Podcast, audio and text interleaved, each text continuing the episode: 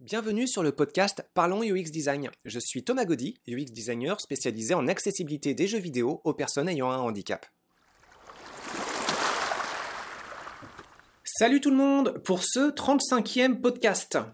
Lorsque j'étais étudiant en UFR de psychologie, il y avait un professeur particulièrement redoutable, Bernard Gangloff, en psychologie sociale. C'est un professeur dont les examens se soldaient souvent par des notes euh, très très basses, ou bien plus rarement par euh, des notes très très hautes.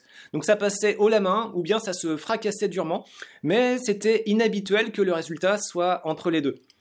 Une partie du cours de M. Gangloff était orientée sur les phénomènes de conformisme, de soumission à l'autorité. Le contenu était vraiment très stimulant. Les cours vraiment super. Euh, bon, ces examens, honnêtement, faisaient vraiment peur, mais si on met de côté l'aspect bourreau du personnage, le pédagogue, lui, était vraiment très bon. Alors, je dis était, hein. en fait, je, ne sais pas si M. Gangloff exerce toujours au moment de l'enregistrement du podcast. Alors, parmi les livres qu'il a écrits, il y en a un qui s'intitule Profession recruteur, profession arnaqueur. Ça fait maintenant trop longtemps que j'ai lu ce livre pour vous en faire un résumé fidèle, mais c'est un peu de ça dont on va discuter, en fait. Cette euh, ambiguïté entre l'intitulé d'un travail et euh, bah, le propos de ce travail, et on va l'appliquer évidemment au UX design. Parmi les idées que je retiens sur le métier de recruteur, eh bien, euh, c'est la contradiction entre l'intitulé de la profession et le propos réel. Donc l'intitulé, bah, ça dit recruteur. Le principe est simple. Hein. Vous pouvez, euh, vous, en tant que chercheur d'emploi, économiser du temps à rechercher des entreprises avec lesquelles vous pourriez travailler. Les recruteurs proposent de faire eux-mêmes la recherche.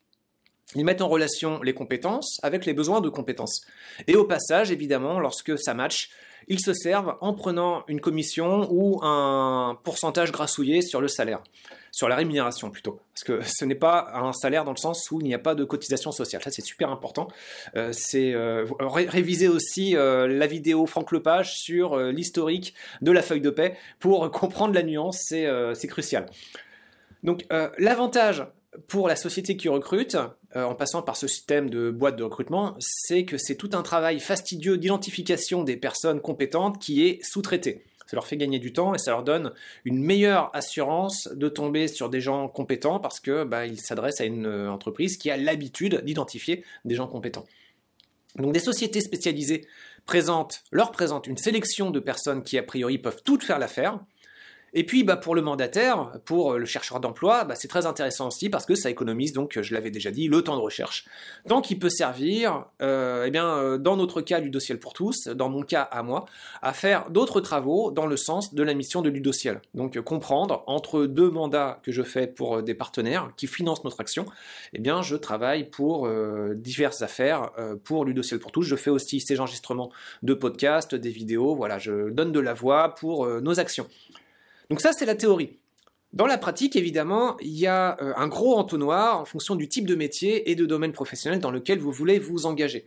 En programmation, a priori, ça se passe plutôt bien. Bon, je dis pas que c'est facile pour tout le monde, mais c'est toujours des compétences qui sont euh, centrales pour tout ce qui est numérique. Euh, vous avez un projet numérique mais pas de programmeur, bah, bon courage pour manipuler vos idées. ceci dit, plus que la programmation des idées, savoir vendre les idées, c'est à mon avis un métier encore plus important. Euh, je pense que euh, un bon communicant, euh, quelqu'un qui a de bonnes compétences en marketing, peut être encore plus important que le programmeur. Mais bon, ça, on aura l'occasion d'en reparler. En UX design, c'est un peu plus compliqué il y a du travail, c'est un travail qui est reconnu. J'ai pas une bonne visibilité sur le nombre de collègues sur le marché euh, dans mon environnement local, Montréal. Euh, certainement, nous sommes en concurrence entre nous et certainement, il n'y a pas de place pour tout le monde parce que sinon, euh, l'année 2020 et ses répercussions socio-économiques, sanitaires auraient été un petit peu moins violentes pour les collègues, les partenaires et nous-mêmes. Bon, alors que disait Bernard Gangloff au fait à propos de ce métier de recruteur? Donc l'une des idées assez simples, c'est que le propos du recruteur est en fait de faire l'inverse que l'intitulé de ce métier. Donc l'essentiel du métier de recruteur ne consiste pas à recruter des gens qui postulent, c'est à l'inverse de les laisser dehors. La raison, je l'ai dit tout à l'heure, c'est qu'il n'y a pas de place pour tout le monde. Un recruteur dans un domaine concurrentiel, c'est comme une membrane de sécurité qui intercepte les prétendants à l'entrée dans un organisme, dans une entreprise. Un recruteur, en fait, son job premier, c'est de stopper ses prétendants et de leur dire circulez, cherchez ailleurs. Alors évidemment, ça se fait poliment. Quoique en fait, non, en fait, à bien y réfléchir, c'est même plutôt l'inverse. Hein. Euh, le rejet se fait par le silence. À vous de voir si le silence est une forme d'expression polie ou euh, au contraire impoli. Hein. Euh, poli dans le sens où il n'y a pas d'insultes, il n'y a pas de choses désobligeantes de dites, pardon.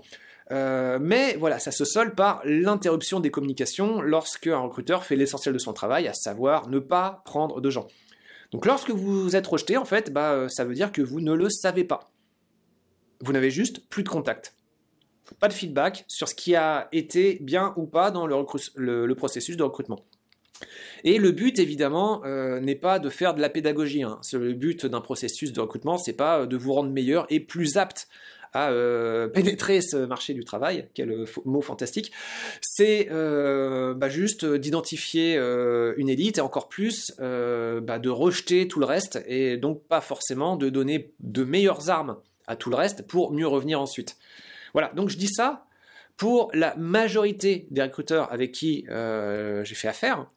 Euh, ça doit représenter facilement plusieurs dizaines de personnes, j'ai envie de dire peut-être euh, autour d'une entre 20 et 30, je pense, personnes. Alors, ça s'applique pas à tout le monde, et il y en a certains qui font un peu mieux, enfin un peu mieux, un peu plus socialement leur travail, dans le sens où euh, ils prennent le temps à expliquer euh, ce qui n'a pas été, ou en tout cas à informer lorsque la candidature a été écartée par le client. Donc rien que ce petit euh, coup de pouce là, rien que ce petit message, eh salut, je reviens vers toi pour te dire que bah, je suis désolé, euh, ça n'a pas marché, même si la raison n'est pas expliquée. Juste ce petit signal qui doit prendre du temps parce qu'ils doivent manipuler euh, des centaines de profils, honnêtement, c'est super apprécié. Si vous êtes recruteur, si vous entendez ça, s'il vous plaît, continuez à faire ce genre de choses, c'est super précieux. La grande majorité donc des postulants sont évincés, à l'exception de quelques-uns qui peuvent partir plus loin dans le processus. Mais aller plus loin, ça ne veut pas dire, aller au bout du processus. À tout moment, ça peut s'arrêter. Donc c'est quelque chose finalement d'assez long, d'assez fastidieux, et puis euh, d'assez ingrat dans le sens où ça va quand même vous prendre pas mal de temps. Certes, vous avez des gens qui sont là pour vous, mais vous avez quand même beaucoup de gens qui au départ vont vous solliciter, euh, vous demandez euh, quand même de faciliter le travail de, recherche, reformuler le CV, remplir des petites grilles, remplir un peu de documentation, faire deux trois entretiens. Tout ça prend du temps. Et puis, euh, bah, la majorité du temps, ça se solde par du rien, void, néant, vide. Nada. Donc, euh, est-ce que c'est si intéressant? Bah, Ça dépend. Hein. Je pense que de toute façon, euh, c'est une stratégie d'emploi qui mérite d'être perfectionnée. Mais c'est dur de se dire quoi améliorer quand vous n'avez pas de feedback. Et ça, en propos de UX design, c'est comme si vous retrouviez face à un objet d'étude une espèce de vortex trou noir puis vous dites ah c'est très intéressant, on va voir un petit peu ce qui coince, et puis bah euh, il y a juste euh, pas de feedback possible. Euh, c'est c'est assez intéressant finalement comme milieu d'étude à voir finalement que la quantité de messages de retour bah, est extrêmement rare et difficile à obtenir.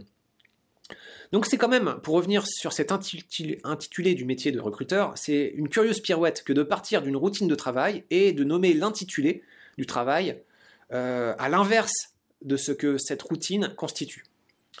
Franck Lepage, je reviens encore à lui, hein, mais c'est un classique, franchement, si vous ne le connaissez pas, euh, allez-y, allez l'écouter, il est fantastique cet homme, et euh, ses collaborateurs évidemment, euh, avec ses conférences gesticulées, et en particulier la double conférence de Franck Lepage nommée Inculture, parle beaucoup de cette capacité qu'a notre monde marchand de détourner la signification de mots par d'autres significations qui font sens hein, évidemment, mais avec malice car ces nouvelles étiquettes atténuent en général la portée sociale euh, des euh, actions euh, dont il est question. Quelques exemples hein, pour que ça soit un peu moins euh, nébuleux. Euh, la notion de cotisation sociale qui peu à peu euh, sont devenues des charges patronales. Donc rien que ça, c'est gigantesque. on parle d'une notion de solidarité en fait à quelque chose d'une charge patronale. on se rend compte que c'est un boulet. Et idéalement, dans l'imaginaire collectif, un boulet, une charge, c'est toujours mieux quand on arrive à s'en dépêtrer. les conditions de travail qui génèrent des burn-out, euh, sont euh, nommés, mais euh, sous des termes en général qui veulent dire assez l'inverse. On parle d'esprit d'équipe, d'esprit de famille entrepreneuriale, on parle de culte de l'attitude proactive, On parle de participation à la synergie du groupe, de l'implication avec les valeurs de l'entreprise. Donc tout ça, évidemment, extrêmement positif. Mais si vous décortiquez un petit peu, ce que ça veut dire, c'est un tel investissement, un, tel surinvestissement au travail, au détriment d'autres activités qui permettent de se recharger physiquement et psychiquement et qui mènent au burn-out. Donc voilà, dans la façon de nommer les choses, c'est toujours très intéressant de voir ce glissement. Bon, il ne faut pas hein, généraliser, certaines ambiances de travail sont vraiment très sympathiques, dynamiques, assez saines. Euh, encore faut-il ensuite, quand c'est sain, maintenir un bon niveau d'hygiène sociale sur la durée, et ça, c'est pas non plus évident. Euh, mais c'est pareil, c'est des notions qui sont super évidentes et que j'aime bien aborder quand j'arrive dans une entreprise et puis euh, prendre un peu la température de comment ça se passe, où est-ce que ça dysfonctionne et puis qu'est-ce qu'on peut faire. En tout cas, il faut reconnaître, il faut être vigilant à cette tendance novlangue euh, qui œuvre en continu à modifier la signification des termes ou à changer les termes pour désigner euh, des notions et des processus de notre environnement de travail, mais pas seulement. En particulier, euh, donc notre environnement de travail qui tend à se faire désigner par des termes glissants. Donc, on a rapidement abordé ce principe appliqué aux recruteurs. Et si on faisait une petite introspection rapide pour voir un peu ce qu'il en est du côté de l'intitulé du job de UX designer Alors là, ça va devenir plus intéressant. Déjà, sur la définition du métier, du métier évidemment, il n'y a pas de consensus. Hein. Je pense qu'il n'y a pas de consensus dans beaucoup de métiers.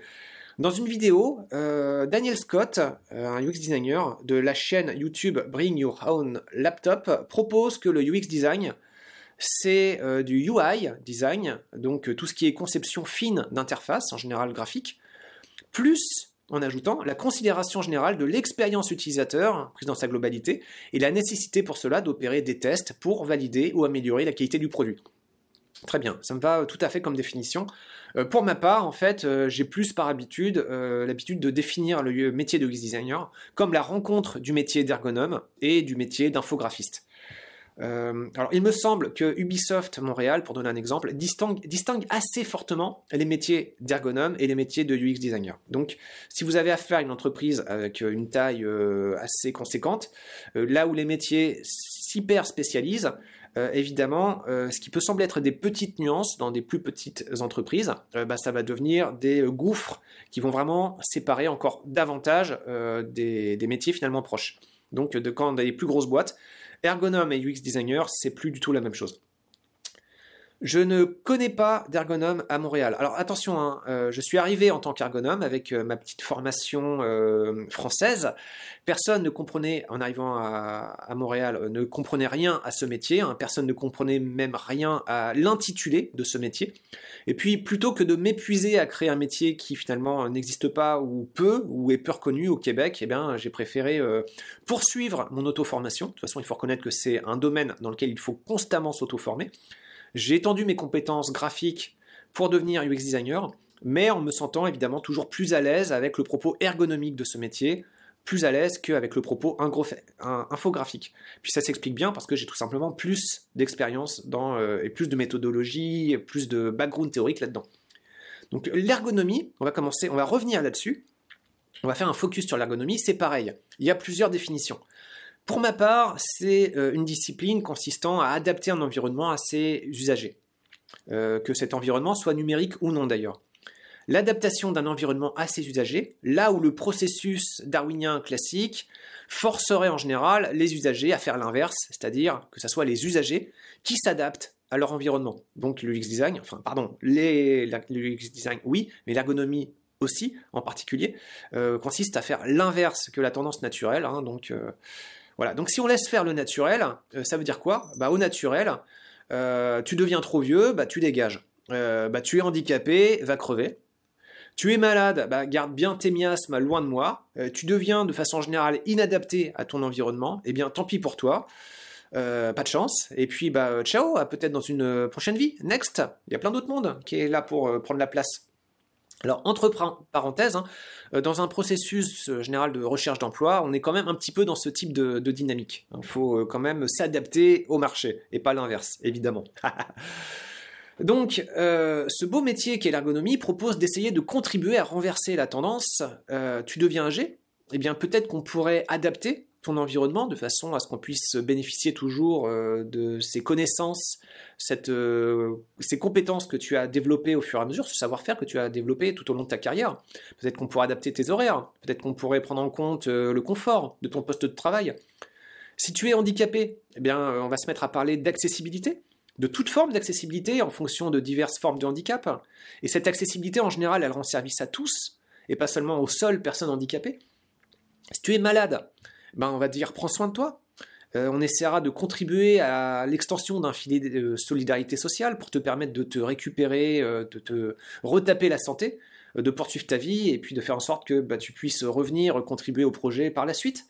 Donc en fait, vu comme ça, l'ergonomie et puis le UX design aussi, c'est un super métier, le propos est vraiment magnifique.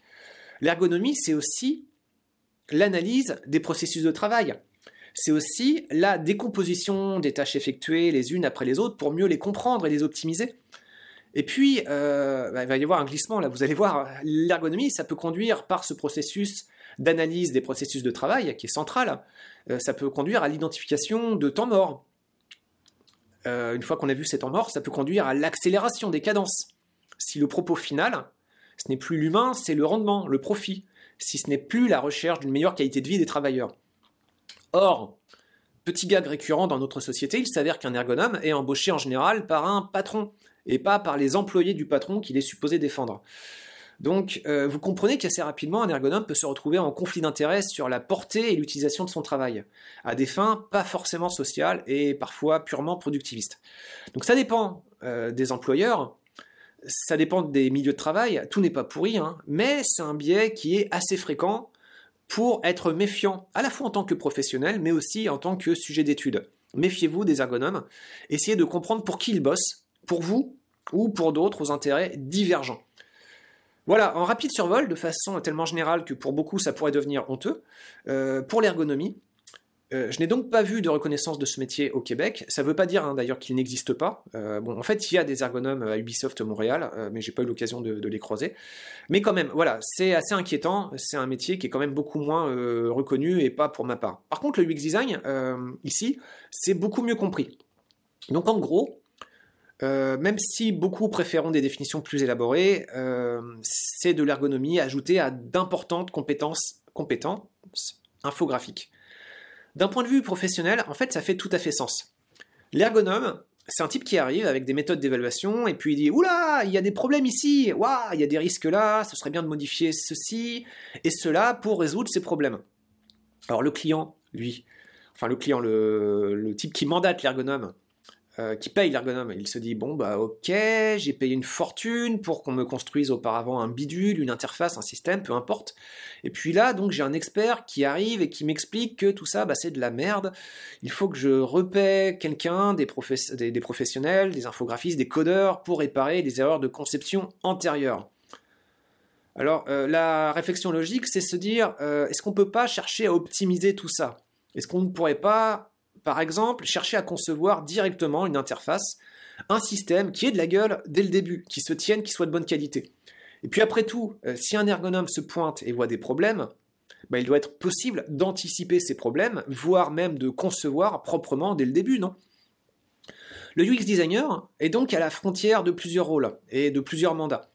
Donc dans certains cas, il reprend un travail existant et puis il doit apporter des améliorations.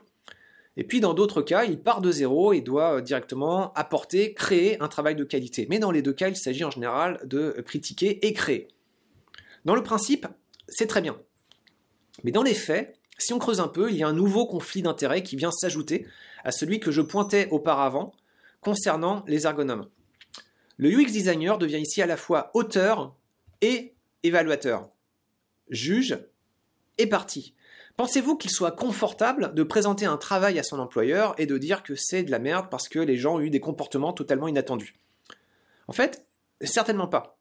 Si vous arrivez et que vous dites Eh, regardez, j'ai fait du travail, et puis en fait, je me suis aperçu que ce travail ne fonctionne pas pour telle et telle et telle partie de la population, telle ou telle partie de notre public, ben, vous passeriez pour un incompétent. Pourtant, avec un tel discours, il y a une chose que vous feriez alors très bien, vous remonteriez effectivement des comportements inattendus d'utilisateurs. Et vous permetteriez ainsi qu'ils soient pris en compte pour la suite du processus de conception. Qu'est-ce qu'un comportement inattendu? Un comportement que vous n'avez pas réussi à anticiper. Alors normalement, c'est votre rôle hein, d'anticiper les comportements des différentes catégories principales d'utilisateurs. C'est aussi pour ça qu'on fait de la création de personas, d'archétypes représentatifs d'utilisateurs. Ça doit aller dans ce sens. Normalement, vous devez faire des enquêtes, vous devez lire des rapports, consulter des statistiques, interroger du monde, rencontrer des personnes. Bref, vous devez être, euh, par la nature de votre métier, connecté avec euh, la réalité du terrain et puis euh, bah, être au courant finalement des différentes attentes des différentes couches de la population. Mais pensez-vous vraiment qu'un expert puisse comprendre assez finement la complexité de raisonnement de milliers, de millions d'utilisateurs différents? Alors avec des capacités cognitives et physiques différentes, des contextes sociaux différents, euh, des contextes familiaux différents, euh, des contextes euh, éducatifs, un passif d'éducation différent, des cultures différentes.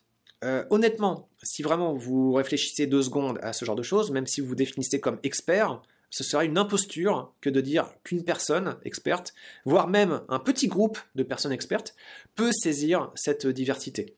L'approximation, inévitable. La création de personas, c'est une euh, approximation.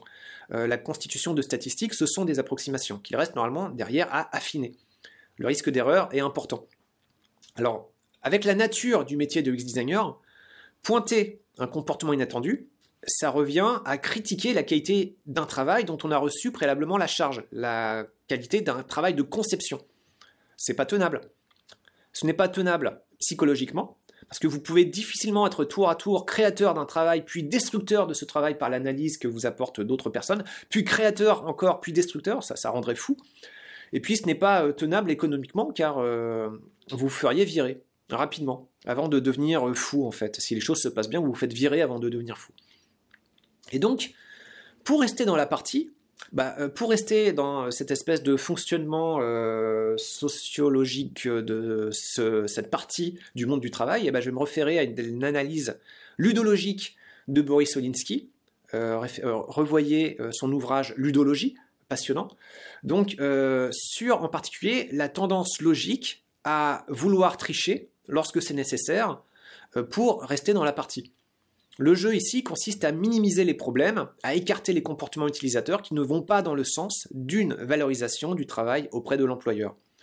Donc évidemment, euh, vous allez garder des problèmes remontés par des utilisateurs, mais il va être très inconfortable de conserver des problèmes remontés par d'autres utilisateurs, ceux qui remettent en cause la validité des fondements de votre travail. Si vos observations vous montrent que l'architecture de navigation est inadaptée pour une partie de la population considérée, que les principes de base de navigation de tel système ne fonctionnent pas, du tout pour cette autre partie de la population, que des modalités d'interaction sont inappropriées euh, pour euh, tels autres utilisateurs, et eh bien dans ce cas, vous pourriez être tenté de balayer ces diverses observations compromettantes sous le tapis. Et juste passer sous silence les besoins de cette catégorie de la population vous pourriez préférer valoriser et valider votre travail du même coup en vous basant sur d'autres observations correspondant à d'autres catégories d'utilisateurs avec lesquels ça se passe beaucoup mieux. Conflit d'intérêt. Le conflit d'intérêt, en fait, et ses répercussions sur la qualité des produits délivrables est ancré dans la nature même du métier de UX designer parce que le métier combine, par souci d'économie, deux expertises qui devraient être maintenues séparées. Je parle donc de métier de concepteur et du métier d'évaluateur de, ce que vous avez de, ce que vous devez concevoir. Ça coûte moins cher, c'est plus rapide, ça semble optimisé, et puis, bah, euh, lorsque ça craquera, parce que ça va craquer hein, évidemment, et eh bah, c'est pas grave parce que ce sera l'occasion de revenir dessus plus tard et de se refaire payer en tant que UX designer. Et puis si c'est pas nous qui faisons le travail, bah, ce sera un collègue. Donc finalement c'est très bien comme système d'un point de vue financier. Mais du coup, bah, cette fameuse optimisation, elle se retourne contre l'usager qui lutte sur des systèmes qui pourraient être bien plus adaptés et plus accessibles, elle se retourne aussi contre le client, qui, s'il veut avoir un produit de la qualité escomptée, bah, va devoir payer au bout du compte plus cher, euh, parce que bah, au bout d'un moment, il va se rendre compte que la qualité, bah, elle n'est pas au top.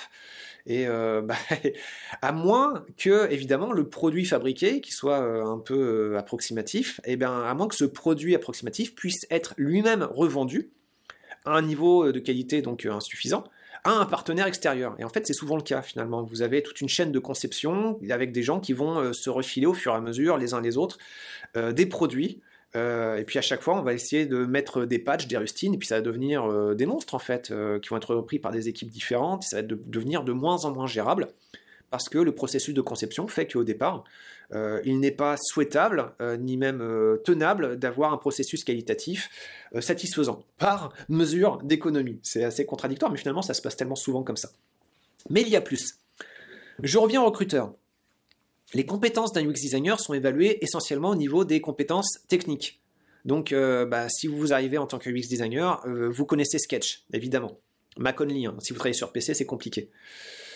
Euh, vous connaissez Figma, qui permet de travailler de façon collaborative avec d'autres designers, super important. Vous connaissez Adobe XD, qui est en train de rattraper pas mal tous les outils. C'est un peu là-dessus que je suis en train de me remettre à jour finalement. Vous connaissez Axure, euh, vous savez faire différentes formes de tests utilisateurs aussi, mais vous, savez aussi déborder sur d'autres formes de tests, comme les tests qualitatifs, euh, qui sont plus appliqués sur la qualité du code qui va être codé. Vous connaissez par exemple les tests de régression.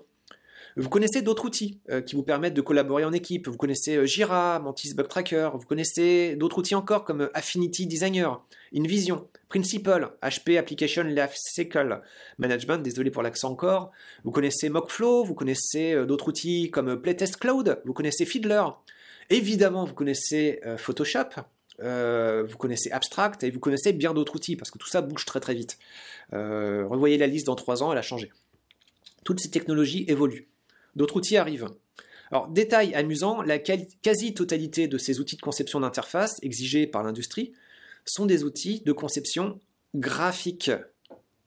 J'ai commencé ma carrière en ergonomie en étudiant les modalités d'interaction sonore. Le son, hein, vous vous rappelez le son? Eh oh, les designers, il n'y a pas que l'aspect graphique qui permet de faire une interface. Le son, et il n'y a pas que le son et le graphique non plus, il y a tellement d'autres façons de faire des choses. Voilà, donc honnêtement, le son, tout le monde s'en fout.